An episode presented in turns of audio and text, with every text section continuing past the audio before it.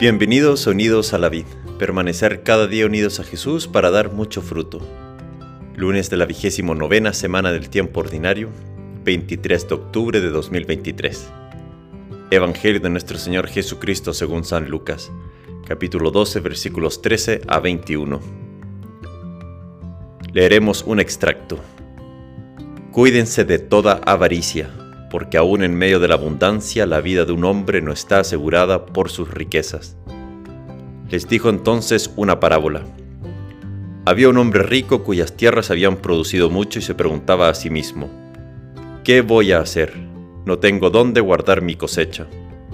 Después pensó, voy a hacer esto, demoleré mis graneros, construiré otros más grandes y amontonaré allí todo mi trigo y mis bienes, y diré a mi alma, Alma mía, tienes bienes almacenados para muchos años. Descansa, come, bebe y date buena vida. Pero Dios le dijo, Insensato, esta misma noche vas a morir. ¿Y para quién será lo que has amontonado? Esto es lo que sucede al que acumula riquezas para sí y no es rico a los ojos de Dios. Palabra del Señor. Gloria a ti, Señor Jesús. Hemos experimentado en nuestra vida que nuestro corazón está constantemente buscando plenitud, sentido, alegría, estar lleno. Nuestro corazón es un eterno insatisfecho si no descansa en Dios, como decía San Agustín.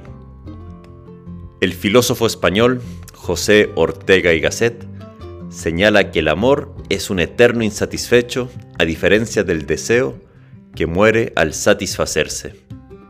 El claro ejemplo está en que en todas las épocas el ser humano se ha interesado por el amor.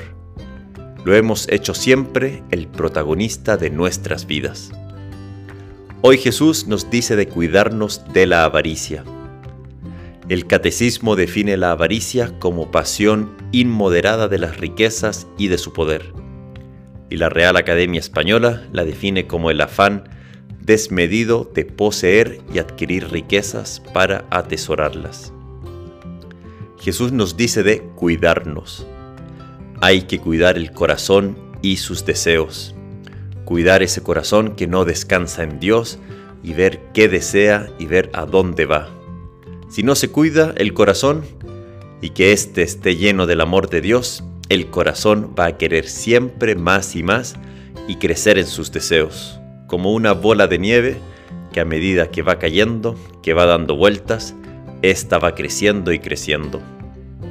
Hay gente que parece estar aquí en la vida solo para acumular y acumular cosas riquezas. La parábola de hoy nos recuerda que no estamos para siempre en este mundo y que tampoco hemos sido creados para acumular riquezas. San Francisco de, Sales señala, ¿Es que el cielo y la tierra y consecuentemente todo lo que hay en ella no se han hecho para el hombre? ¿Y no quiso Dios que nos sirviéramos de ellos? Es cierto que Dios ha creado el mundo para el hombre, con la intención de que use todos los bienes terrenos, pero no que los disfrute como si fueran su último fin.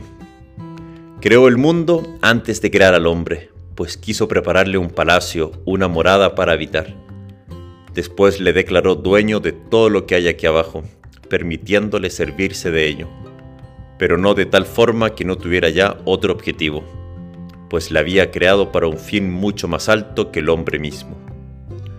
Nuestro fin en la vida no es ser rico ante el mundo, ante nuestros ojos, sino ser rico ante los ojos de Dios. Y si Dios es amor, esa riqueza entonces será el amor Mientras más amemos, más ricos seremos. Los graneros del cielo no tienen límite para almacenar el amor, y eso almacenado será eterno, no pasará, no se vencerá. Lo que se hace por amor queda para siempre, porque Dios es amor y Dios es eterno. Respondamos a la sed de nuestro corazón yendo a la fuente de verdad, de sentido de plenitud. Solo Dios sacia la sed de nuestro corazón. Que Dios te bendiga.